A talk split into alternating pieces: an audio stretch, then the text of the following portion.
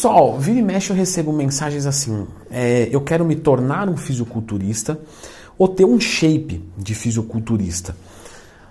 Quais são os passos básicos para isso?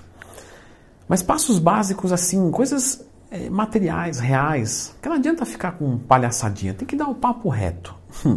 então tá, pessoal. Obrigado por essa confiança é, depositada. Vamos então aos sete passos para se tornar um fisiculturista ou ter o corpo de um fisiculturista. Eu não quero subir no palco, mas eu quero ter aquele shape.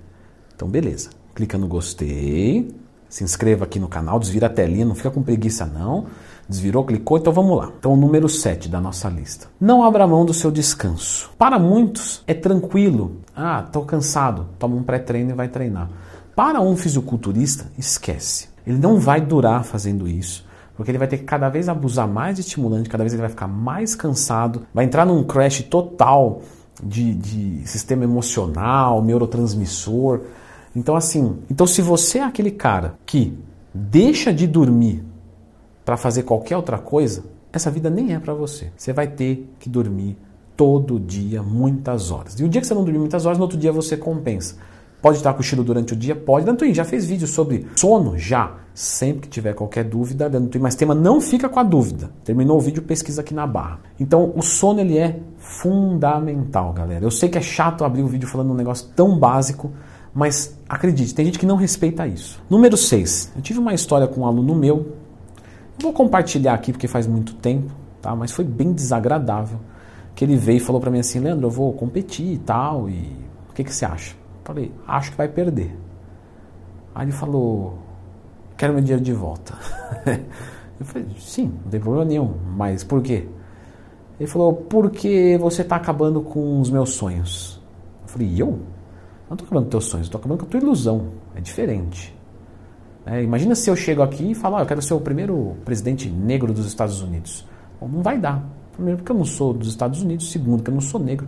E, e terceiro, que o primeiro presidente já foi negro dos Estados Unidos. Então, não, não acho que não dá. Não, isso não é sonho, isso é ilusão. E por que eu estou falando isso? Porque você tem que estabelecer metas reais. Não adianta você falar assim, ah, eu vou subir lá. Ou, ou daqui seis meses eu vou estar com esse shape. Galera, shape de competição é anos. E não é anos natural, não. Você sabe disso. Então, estabeleça metas reais. Sonhe, mas não se iluda. Número 5, controle dietético não vai ser só macronutrientes. Quando você calcula os teus macros, isso é a base, galera. Isso tem que fazer. Mas se você só calcular os macros e, sabe, pesa os alimentos a olho, como uma besteirinha encaixada nos macros, não é o caminho para você conquistar o melhor shape. Você vai ter que ter um controle dietético assim. São 300 gramas de arroz, 100 gramas de frango, eu vou pesar e eu vou preparar a comida. Comer fora não dá certo. Porque a pessoa coloca óleo. Sabe? Então, assim, de novo, tá, pessoal? A gente está falando de shape de atleta. Leandrão, já estou desistindo da ideia. Fica tranquilo. Mas é, talvez o vídeo seja para isso também. Para falar assim, é, cara, não compensa para mim isso. Não vale tanto assim. Então você tem que saber onde você está jogando.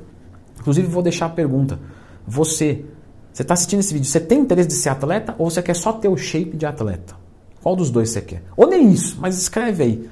Realmente para a gente fazer um censo.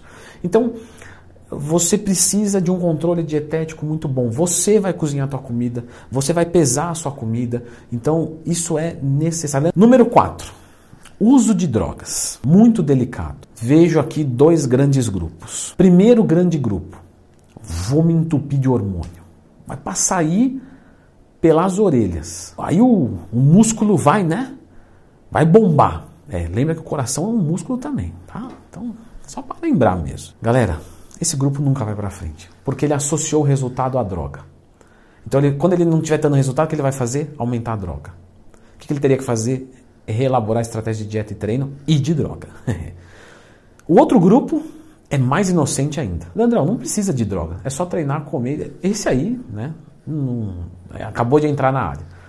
Então, você quer ter um shape de atleta você vai fazer o que todo atleta faz. Conhece algum atleta que não toma droga?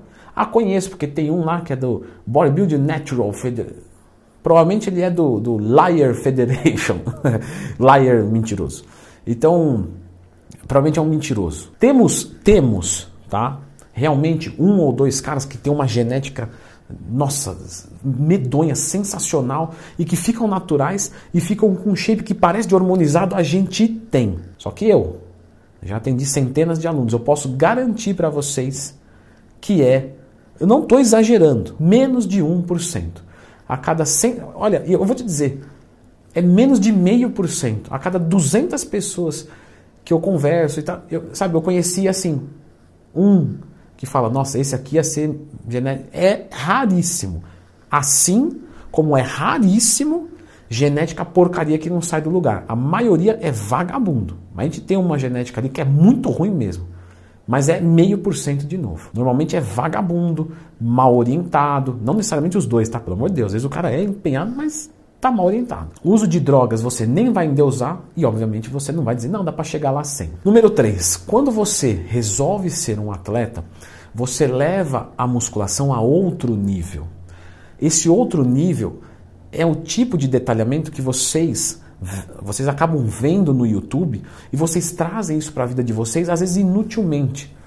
Então, olha, você vai puxar aqui e vai fazer um giro e vai apertar para você pegar a fibra lá de baixo, galera. Isso aí é para quem vai ficar com 5% de gordura. Se você não é atleta, essa biomecânica é, extremamente cuidadosa é inútil. Não precisa.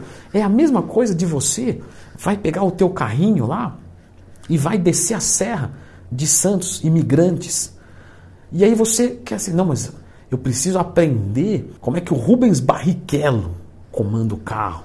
Né? Então, quando ele entra no carro, ele coloca as mãos, o volante tem que dar na direção do punho para ele ter amplitude aqui na volta. E, galera, isso é inútil. Você vai a Serra de Santos com um dedo aqui, ó.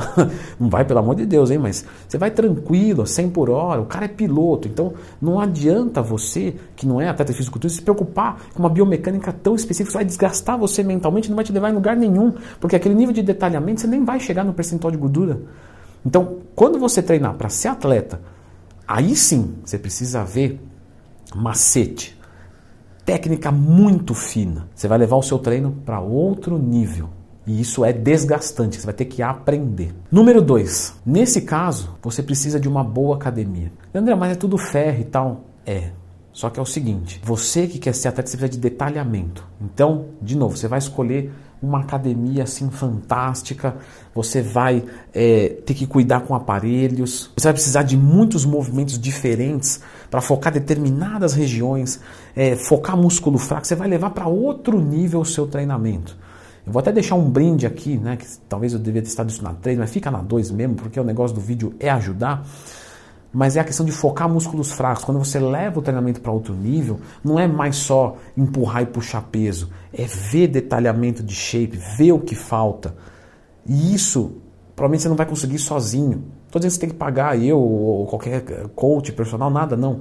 Mas assim, às vezes você vai ter que chegar num, no banheiro da academia, baixa as calças, chama o fisiculturista, vira, fala: olha aqui o meu posterior. Você acha que ele está de acordo com o meu quadríceps. Então você vai precisar de um detalhamento, você vai precisar de um olhar clínico. E um olhar de fora é bom. Vai lá, baixa a calça para outro fisiculturista. Você acha que meu posterior de coxa está bom com o meu quadríceps? E assim sucessivamente. E aí você vai entendendo o que falta no seu corpo e você vai focando isso. E o número um é, se você quer levar o seu corpo numa performance alta, então a gente falou aqui de dieta, de treino, de, de hormônios, de, de técnica, de empenho, sono, um monte de coisas. Se você vai levar o teu corpo no limite, quando você vai performar, você vai colocar a sua saúde a perder. Ponto. Com mais drogas, mais efeitos colaterais. Com um treino muito mais pesado e detalhado, mais lesões com uma dieta muito é, necessária, porque talvez você come empurrado e vai sentir azia. É muito normal sentir azia numa dieta bulk de fisiculturismo, porque ele come tanto, o processo digestivo já não dá mais conta. Ou seja, você vai trocar a qualidade de vida por resultados. Portanto, a dica número um é plano de saúde, porque você vai usar.